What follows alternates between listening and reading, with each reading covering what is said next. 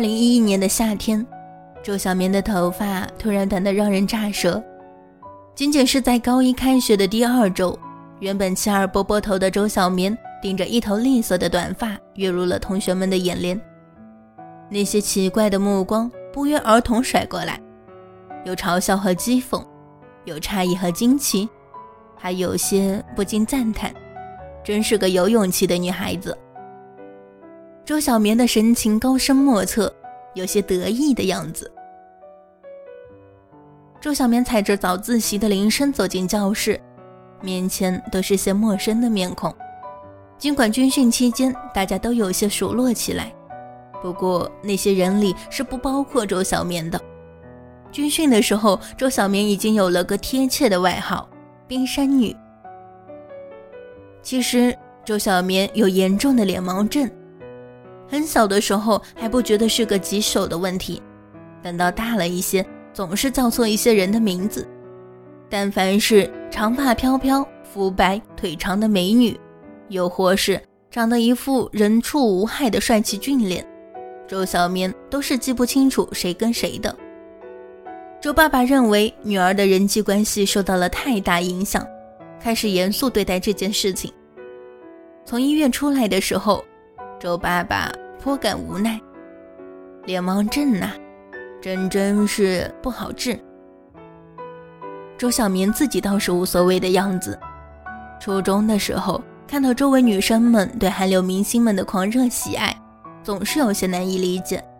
很快的，周小明自然而然的脱离了女生的大圈子，整天就和书本打交道，成了理科班比较拔尖的女孩子。有一次。同桌异常夸张地指着杂志上的某个染了一头炫人眼的金发的长腿欧巴，大致就是出了某张新专辑红了半边天的意思。周小明盯着杂志看了足足有三十秒，顿了几秒后，悠悠地说了句：“这个人和我堂哥长得差不多呀。”上一秒还眉飞色舞的同桌立马变了脸。三十多度的热夏天。就连教室里老式风扇吹出的风都是自带热气的，周小棉居然感受到周身的冷空气。再后来，就没有后来了，没有人再自找没趣拉着周小棉培养娱乐精神了。周小棉的初中生活不愉快不热闹，像是周小棉吃的早餐、午餐、晚餐一样寻常没惊喜。值得庆幸的是。周小明稳稳地考进了市里的重点高中，这是周爸爸唯一能够自我安慰的事情。而对于周小明升入高中的第二个周末，擅自剪了个男生头，周爸爸也是百思不得其解。一向低调甚至都没有存在感的周小明，剪了个引人侧目的发型，全校女生里估计找不出第二个。实习期的英语老师惊异自己学科代表的新潮发型。玩笑似的用英语发问：“什么让你有勇气剪了这样短的头发？”周小棉少有的露出了娇羞少女才有的浅笑，紧紧抿着的双唇抹上一层难掩的蜜色，脸颊是好看的绯红。班里开始有人起哄，小声嬉笑着议论。周小棉听见自己轻声说：“It's a secret。”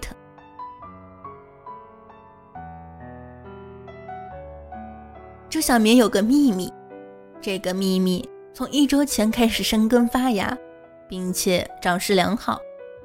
不只是这样，周小明默默打算着要将这个秘密喂养到足够美好的时候，袒露到所有人面前。一周前的新生大会上，偌大的报告厅里人多到挪不动脚，周小明一六一的个子竟然妥妥的淹没在学生潮中。忍不住埋怨自己的身高和小力，推搡的人群里，身材高大的男孩子们迅速锁定位置，纷纷找到了座位。可怜周小棉是无组织、无团队的独立体，所在的班级大部队大概已经坐到指定方位，他没有可以同行的小姐妹，一个人落了单。同学，你是高一几班？快到你们班的方阵去，大会要开始了。清脆的男声突兀响起，像是鸽子好听的哨声。这是周小棉第一次接触这个叫许树的男生。少年的声音动听的不像话。东张西望的周小棉下意识的转过身，眼前的这个人很高的样子，周小棉不得不仰起头来看。少年留着清清爽爽的板寸头，眼里碎满了星子，是周小棉没见过的小慈悲，完全没有羡下许多男孩子的吝气。我是主持人，三班的许树，你们班在哪儿？我带你去。狭小的走道里。徐树走在前面，周小棉静静地跟在斜后方。少年好看的轮廓侧脸在周小棉的眼睛里越发清晰起来，就连他右边发际线下小小的黑痣，周小棉都收进眼里了。从来无心学校集会的周小棉，第一次全神贯注听台上的人发言。周小棉坐在报告厅的左后方，有点责斥自己不争气的身高，偶尔会微微起身。想要看清台上主持的少年，想象着绚烂耀眼的聚光灯下是一张怎样认真虔诚的脸。似乎许树比爸爸还要高呢。许树好像一点也不紧张的样子啊，好厉害！许树怎么说的这样好，串词很自然流畅啊？许树是不是练过发音，平平仄仄都很精准呢？十六岁的周小棉心情很奇妙，像一朵不知名的花在暗地里乐开了，那感觉实在难以言语，像是冬日里戴了手套，夏日里喝了冰饮，暖洋洋，清清凉。而更为神奇的是，周小棉居然记住了这个叫许树的男孩子。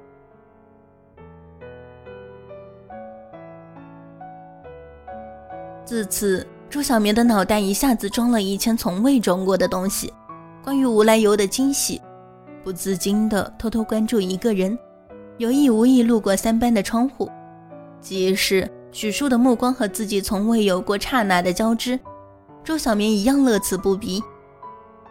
这些莫名的小情绪和小动作，让周小棉的高中生活开始了微妙的变化。周小棉的秘密无人问津。周小棉的古怪行为当然也是无人在意，每天对许树的暗地窥视是周小棉的独角戏。他一边享受着这种类似幸福的远远观望，一边感叹失落着。他忧伤地看着入学考试的成绩公布栏，许树的名字高高挂起，一蓝红色的特优生列表里，许树是最亮的那颗星。而自己呢，距离他所在的列表足足有七列的距离。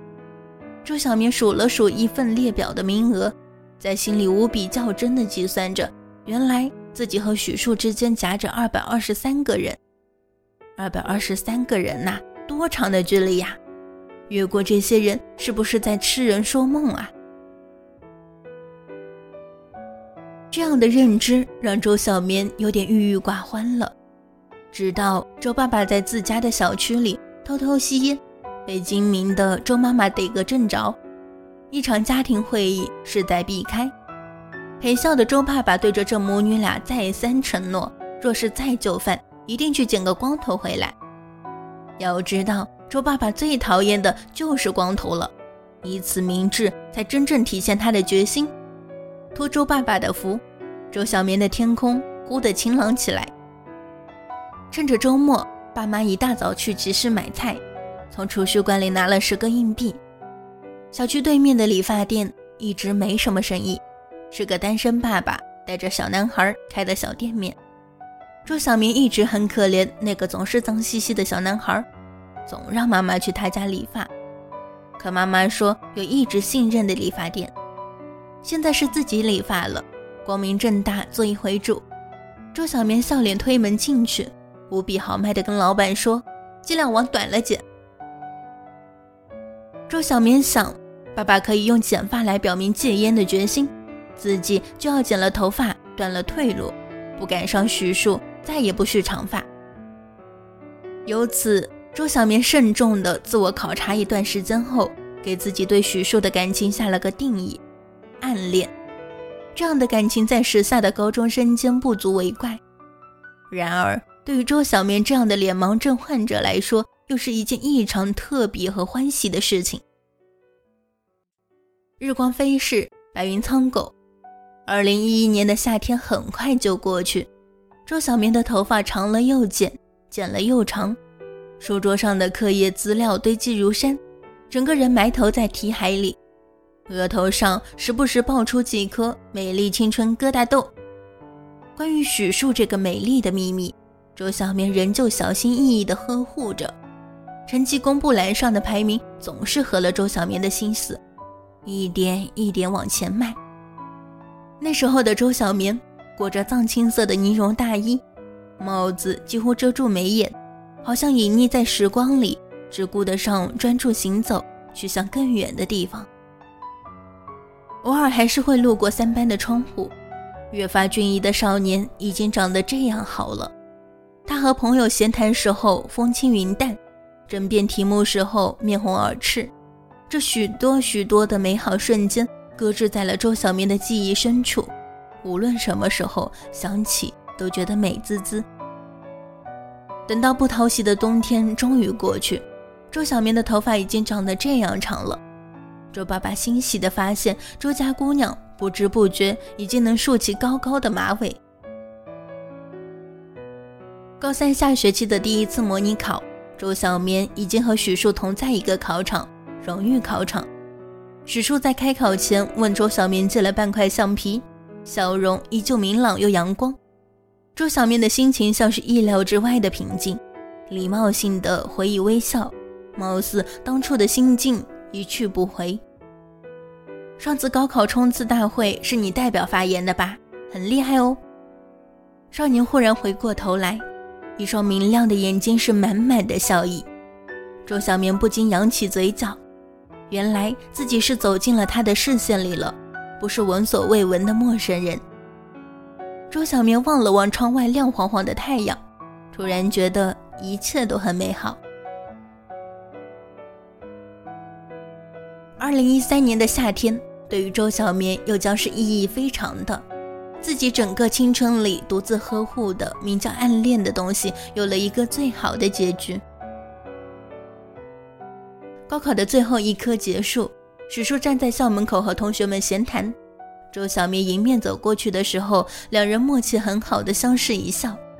周小棉无来由的惆怅，这个占据了自己整个盛夏光年的男孩子，还不知道自己喜欢过他。周小棉的心里多少有些懊恼。校门口车来车往，人流涌动。周爸爸给递来矿泉水，周小棉没有接。他也严肃地问：“爸爸，我喜欢过一个男孩子，现在毕业了，我应不应该告诉他？”猪爸爸宠溺地摸了摸周姑娘毛茸茸的头发，正色道：“告诉他。”许树在马路的对面和同行的伙伴们闹着笑着，眼看就拦到出租车，电光火石间，周小棉拼却了力气，大声喊道：“嘿，许树，我喜欢过你呢！”许树朝周小棉这边望过来，像是感应到了什么，径直向周小棉走过来。这是许树第一次走向自己。周小棉意识到这一点的时候，爽朗的笑出声来：“你说什么？嘿，徐树，我喜欢过你呢。还有，谢谢你让我成了更好的我。”微风徐徐，傍晚的阳光慵懒起来。周小棉站在喧闹的街头。下意识捋了捋飞扬的发丝。二零一三年的六月，周小棉真的蓄起了长发。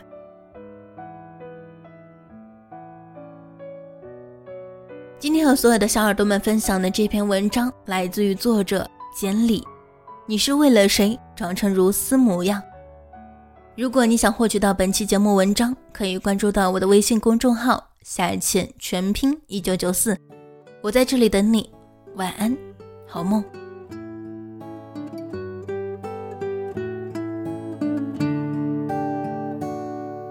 我一个人走在操场，